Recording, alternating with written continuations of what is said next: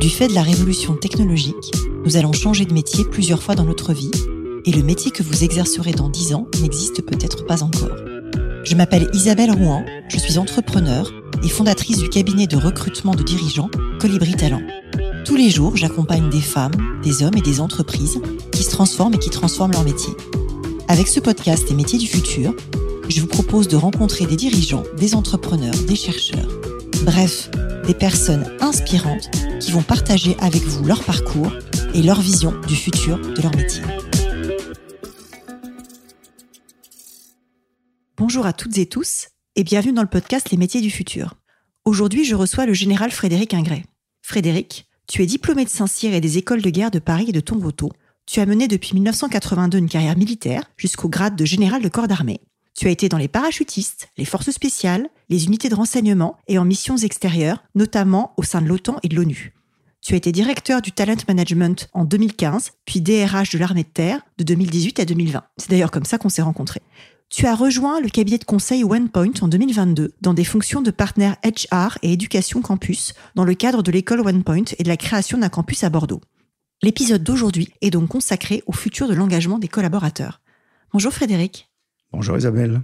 Écoute, bienvenue au micro du podcast. Je suis vraiment ravie de te recevoir aujourd'hui. Et l'idée pour commencer, c'était peut-être de comprendre ton parcours personnel et ce qui t'a amené euh, déjà à rejoindre l'armée de terre. Ah, alors c'est une bonne question. À l'origine, euh, il y a une rencontre, comme dans beaucoup d'épisodes de la vie. Et donc, moi, j'ai rencontré un jeune camarade. Nous étions en troisième, j'avais 14 ans.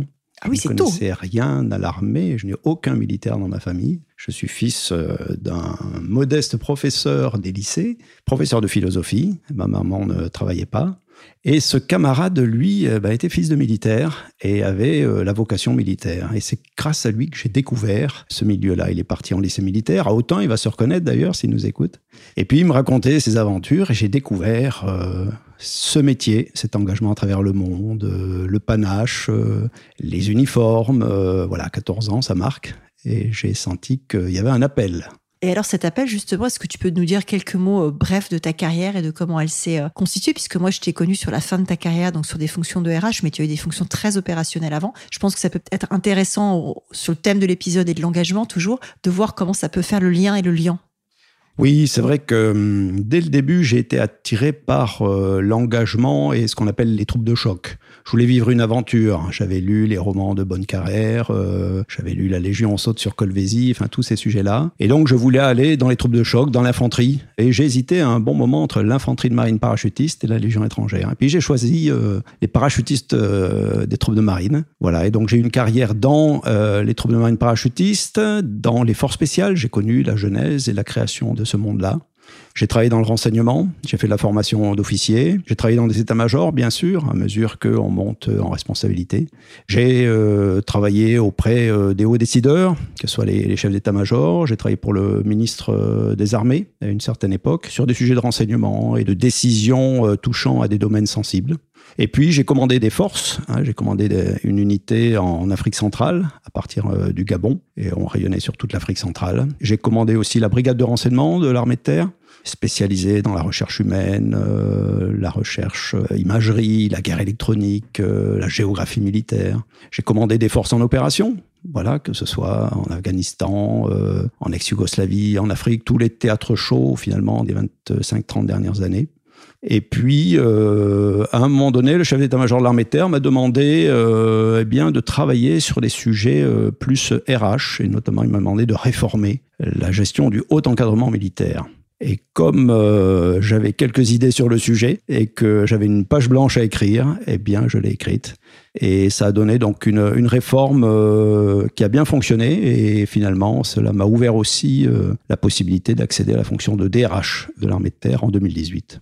Alors justement, ça va nous permettre de faire un pont avec ton métier euh, actuel, puisqu'en fait, tu as rejoint OnePoint en, en 2022. Est-ce que tu peux nous partager en fait ce qui t'a amené à passer comme ça, on va dire, dans le civil et dans le privé, et de pourquoi tu as fait ce choix d'une entreprise comme OnePoint Alors là encore, c'est le fruit d'une rencontre. Hein, Une rencontre avec euh, David Layani, qui est le président euh, Et le fondateur de OnePoint. fondateur de OnePoint. C'est une entreprise qui a 20 ans d'âge, donc c'est l'âge de la maturité. Un peu comme j'ai connu les 20 ans de la professionnalisation de l'armée de terre, c'était en 2016. OnePoint, euh, en 2022, avait euh, 20 ans. Et David Layanik est un jeune dirigeant brillant, visionnaire, bienveillant, m'a présenté euh, son entreprise. En tout cas, j'ai rencontré son entreprise et été conquis à la fois par le modèle, le modèle RH, et puis euh, les enjeux, les défis à relever. Et je me suis dit que c'était une bonne manière de prolonger mon engagement en aidant un acteur euh, économique très engagé, très investi, sur des sujets qui touchent à la souveraineté nationale les questions autour euh, justement des enjeux numériques, la data, de la cyber, du cloud. Alors je n'étais pas un expert de ces sujets-là, même si j'ai fait quelques écoles d'ingénieurs, mais il y, a, toute une synergie, une dynamique, un collectif et puis une belle jeunesse qui est euh, engagée euh, dans ces enjeux-là. Et je me suis dit que mon expérience pouvait leur apporter quelque chose, modestement.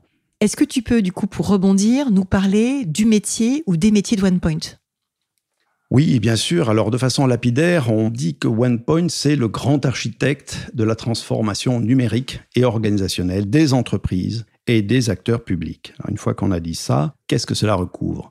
Bah, Le cœur d'activité euh, de OnePoint, donc c'est une entreprise au départ euh, spécialisée dans le numérique et l'informatique. Et donc le cœur d'activité, c'est l'architecture euh, IT Hein, donc les systèmes d'information, la cyber, le cloud, la data, les solutions applicatives numériques appliquées à tous les secteurs de l'économie. Et donc, en plus de ce cœur de métier, il y a toute la dimension conseil qui est apportée par OnePoint, du conseil le plus stratégique hein, sur la manière d'adresser les grands enjeux du marché, en passant par le conseil technologique et les solutions euh, applicatives, jusqu'à l'accompagnement au changement pour accompagner eh bien euh, les entreprises, les acteurs publics dans leur propre transformation numérique et organisationnelle.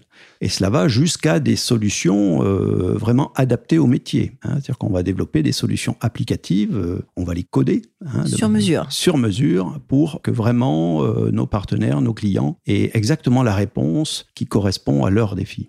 Alors c'est très intéressant et du coup j'ai envie de rebondir sur euh, les valeurs d'engagement dans l'entreprise puisque tu as dit que tu avais euh, choisi OnePoint, en tout cas c'était une rencontre qui était liée aussi au côté bienveillant du management qui pouvait y avoir et aux valeurs d'engagement. Est-ce que tu peux nous en dire un peu plus sur toi, ta vision de l'engagement collaborateur et de comment ça se passe? Alors la vision, ma vision de l'engagement collaborateur, euh, même si ce terme euh, correspond pas tout à fait effectivement à ma culture militaire, mais on comprend bien euh, de quoi il s'agit. En fait, c'est là aussi une rencontre entre deux potentiels de valeurs. Et c'est cette rencontre qui va créer l'étincelle de l'engagement. C'est en fait un apport mutuel de valeurs entre d'une part l'individu, qui lui va s'engager, et il va s'engager au sein d'un collectif, et ce collectif lui-même va apporter euh, sa valeur à l'individu. Il lui apporte en retour sa dynamique, euh, sa puissance, euh, sa vision globale, sa considération, bien sûr, sa capacité à l'intégrer et à le faire grandir. Et donc chacun apporte à l'autre. L'individu apporte sa force et sa valeur au collectif. Le collectif apporte à l'individu eh bien, cette dynamique collective, cette synergie. Et donc c'est vertueux pour tout le monde. Et c'est vertueux pour tout le monde, bien sûr. Alors est-ce que selon toi, il y a des points communs ou éventuellement des différences entre l'engagement en entreprise et l'engagement dans l'armée? Alors oui, il y a des points communs, ça c'est incontestable. En tout cas, c'est comme cela que je le vis au sein de OnePoint. Il y a d'abord euh, ce qui est très marquant et qui se perçoit très vite, euh, le sens de la mission. La mission, c'est l'essence et c'est la raison d'être. Donc il y a un très fort engagement autour de la mission et cela engage individuellement et collectivement. Ensuite, euh, très forte euh, similarité sur la question de la compétence, de l'expertise. Également, un point commun qui est partagé, c'est la notion de subsidiarité. C'est quelque chose qui est très pratiqué dans les armées. L'idée est de euh, faire en sorte que les échelons subordonnés, entre guillemets, hein, c'est comme ça que ça fonctionne dans les armées, eh bien, aient une bonne compréhension de l'objectif recherché et puissent prendre à leur niveau toutes les initiatives permettant d'atteindre Hein, le but commun. Eh bien, c'est la même chose dans l'entreprise. Euh, dans une entreprise comme OnePoint, on cherche à rendre les collaborateurs le plus autonomes possible, qui comprennent bien l'axe euh, et la vision qui est donnée, et puis qu'ils apportent toutes leurs valeurs pour atteindre ces objectifs collectifs. Alors la première fois qu'on a échangé euh, tous les deux, tu m'as beaucoup parlé de soft skills et de savoir-être. C'est quelque chose qui m'avait euh, marqué lors de notre premier entretien. Et du coup, j'avais envie de revenir un peu là-dessus avec toi et de savoir pourquoi c'était si important euh, pour toi et dans ton métier de DRH et aujourd'hui dans ton métier de VP Talent chez OnePoint. Alors c'est vrai que le vocabulaire désormais est très anglicisé, on va dire. Mais on peut dire savoir-être plutôt que soft skills, parce que c'est vrai que je jargonne un peu en anglais, que c'est oui, pas Oui, mais c'est très partagé, ça me dérange pas du tout. Et dans un univers militaire, on parle de qualités humaines et professionnelles. Voilà, et ça veut dire la même chose. Les qualités professionnelles, finalement, c'est les hard skills, quoi. C'est l'expertise, c'est la compétence, un peu dure, maturée au fruit de, à l'aune de l'expérience. Et puis les qualités humaines, finalement, c'est ça, ce sont les soft skills, c'est la capacité justement, euh, finalement, à interagir dans un collectif. C'est des euh, qualités euh, comportementales, des qualités relationnelles. C'est celles qui sont de nature à créer cette synergie collective, ces connexions. Je dirais même cette cohésion, cette confiance, hein, pour construire ensemble et relever des défis. Alors justement, on parle de défis. Et quelle est toi aujourd'hui ta vision du futur des métiers avec le parcours que tu as pu avoir, on va dire, dans l'armée et dans le privé maintenant? Qu'est-ce que tu vois comme transformation euh, majeure dans l'univers du travail? Alors, l'univers du travail au sens large, je ne vais pas trop euh, m'aventurer à poser un diagnostic, mais ce qui est sûr, c'est que du travail, il y en a, et il y en a beaucoup, et on a besoin de tous les talents euh, pour faire face à tous les enjeux. D'autant plus euh, dans le contexte, on va dire, géopolitique qu'on connaît aujourd'hui. Je dirais sur les futurs du métier, et en particulier ceux que OnePoint adresse, si je peux utiliser ce terme, eh bien, c'est d'abord euh, la technologie qui s'assemble étroitement avec les enjeux euh, humains. C'est-à-dire que l'homme et la technique sont étroitement associés dans tous les enjeux que OnePoint doit relever. Ce qui veut dire que dans chaque projet à dimension technique technologique, il y a un enjeu humain. Il y a un enjeu d'adaptation au changement, il y a un enjeu d'évolution en sur un certain nombre de nouvelles pratiques, de nouveaux métiers. Et puis il y a des enjeux euh, beaucoup plus globaux qui concernent l'ensemble de l'humanité. Et là, je veux parler d'enjeux climatiques, d'enjeux écologiques, d'enjeux liés au développement durable. Et la technologie doit être au service de ces enjeux-là. Et ça, ça influence profondément la nature des métiers. C'est certain, on a fait pas mal d'émissions au micro du podcast justement sur la transformation euh, des métiers liés à ces enjeux de transition climatique, que ce soit les métiers pour une économie décarbonée, un transport décarboné, ce genre de choses, ou, euh, ou le renouveau de l'agriculture. On sent bien qu'il y a une transition extrêmement forte là-dessus. Alors, quel est le modèle économique de OnePoint? Et tu parlais de talent tout à l'heure. Est-ce que OnePoint recrute en 2023 Et si oui, sur quel métier? Alors, le modèle économique de OnePoint, d'abord, je vous renvoie euh, au remarquable site euh, internet de OnePoint où vous pourrez découvrir toute la richesse des expertises de OnePoint. Ça fonctionne par communauté, si vous voulez. Ce sont des communautés qui sont en interaction les unes avec les autres. Ça fonctionne en réseau. C'est très transverse. Il y a très peu de hiérarchie chez OnePoint, contrairement au modèle militaire. Ça, c'est un des points de différence. Et donc, euh, il y a des communautés d'expertise, des communautés de secteurs. Par exemple, le secteur public. Une expertise particulière à détenir. Le secteur de la banque finance assurance n'est pas le même que le secteur de l'industrie, de la distribution, de l'énergie, de l'alimentaire, etc. Donc il y a des compétences sectorielles à détenir. Et puis il y a des communautés euh, de région aussi, puisque OnePoint est implanté euh, à Paris, mais il est également en région. Nous sommes à Nantes, à Rennes, à Bordeaux, à Toulouse, à Lyon à Aix-en-Provence. Et l'idée, c'est d'être aussi au plus proche des acteurs euh, économiques et des acteurs institutionnels de terrain. Donc ce modèle, il fonctionne en réseau. Et il permet euh, d'adresser des projets de manière euh, multidimensionnelle avec une pluralité d'expertise et c'est pour cela que le rôle des chefs de projet hein, est absolument essentiel pour pouvoir rassembler autour de leur leadership, on va dire, des équipes euh, qui permettent effectivement d'adresser globalement les enjeux de nos partenaires et de nos clients. Super intéressant. Et du coup, sur quel type de métier vous recrutez en 2023 Alors, les métiers euh, qui sont les plus sollicités, et tout le monde les connaît bien, hein, c'est aujourd'hui les métiers autour de on va dire l'informatique euh, non pas traditionnelle mais l'informatique de développement hein, c'est-à-dire les développeurs hein, c'est à peu près le métier qui ressort en premier à chaque fois que je pose la question dans le là, il y a un enjeu de formation sur ce sujet-là. J'ai omis de mentionner que dans ce que OnePoint a à offrir il y a aussi euh, la formation puisque nous avons une académie euh, d'entreprise qui à la fois forme nos collaborateurs sur leur chemin de carrière mais qui offre dans le cadre de la transformation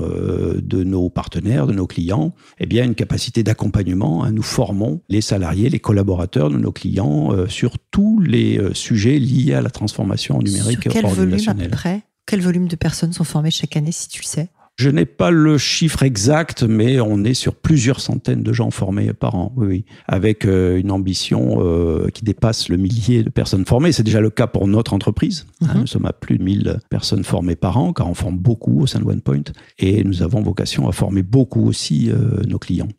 Alors, quel conseil tu donnerais aujourd'hui à un jeune ou à une jeune qui arrive sur le marché du travail?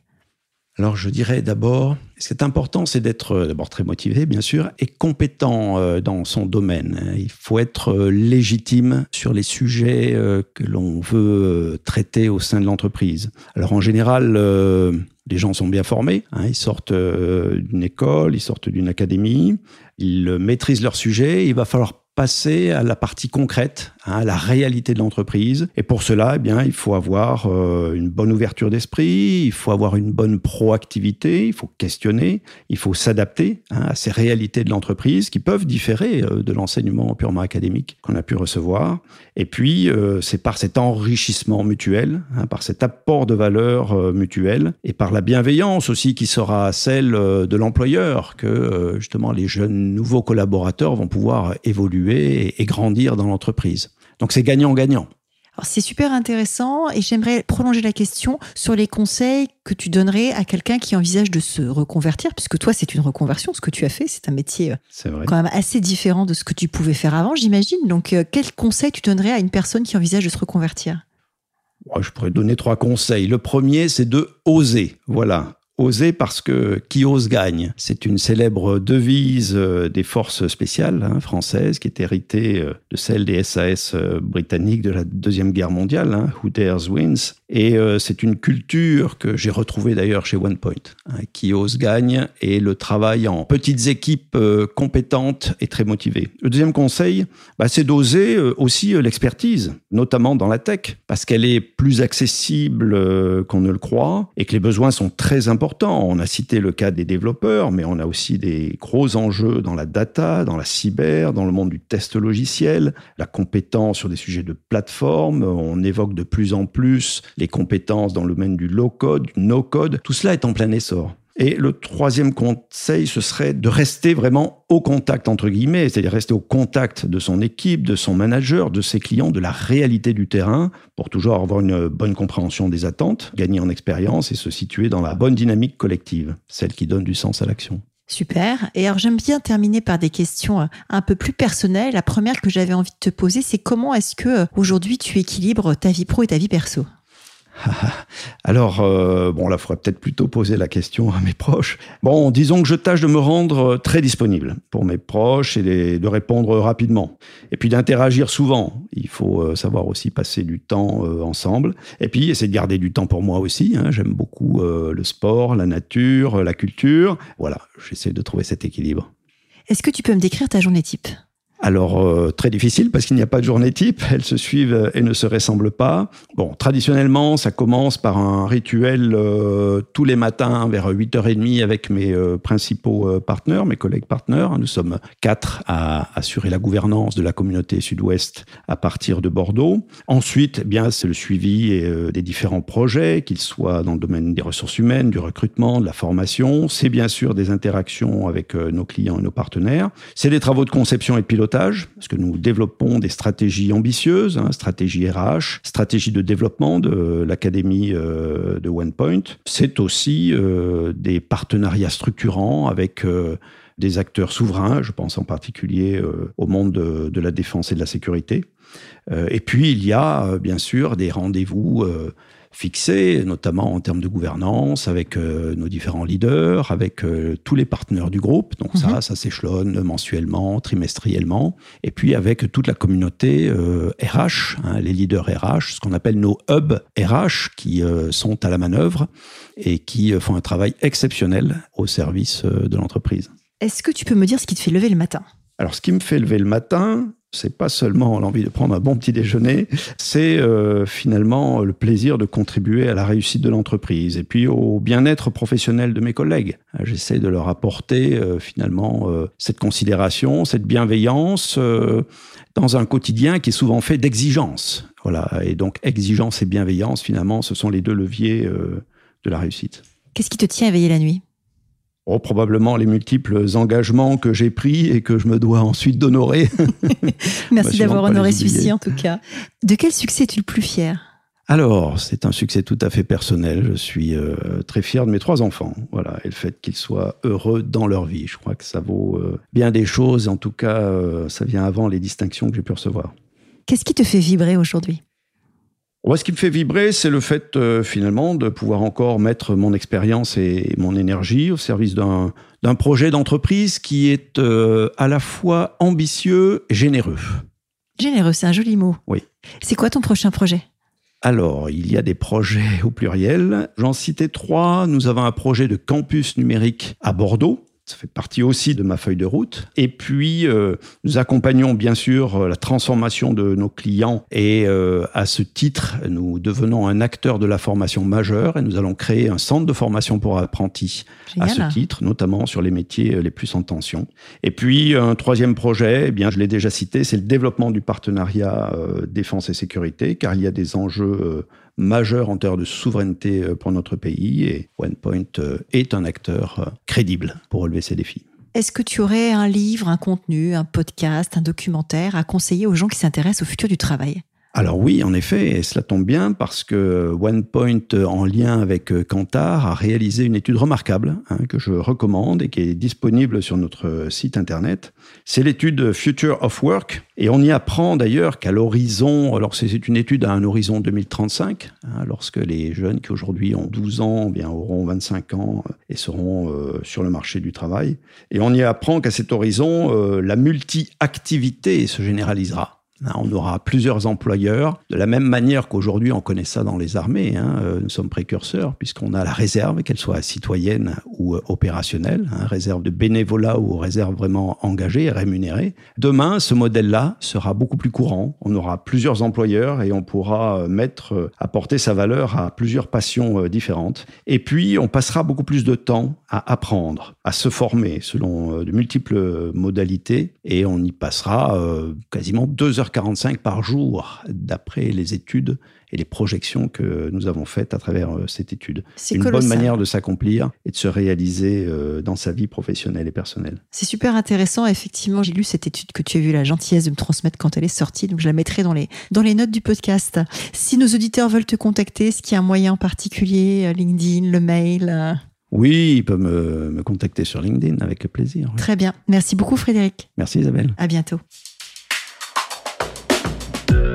Merci d'avoir écouté cet épisode des métiers du futur jusqu'au bout. Si vous avez aimé cette discussion, je vous encourage à noter le podcast sur vos différentes plateformes d'écoute et à le commenter, en particulier sur Apple Podcast. Cela nous aide grandement à progresser en termes d'audience. N'hésitez pas à me faire part de vos commentaires ou à me suggérer de nouveaux invités en me contactant par mail ou via LinkedIn. Prenez soin de vous et à très bientôt.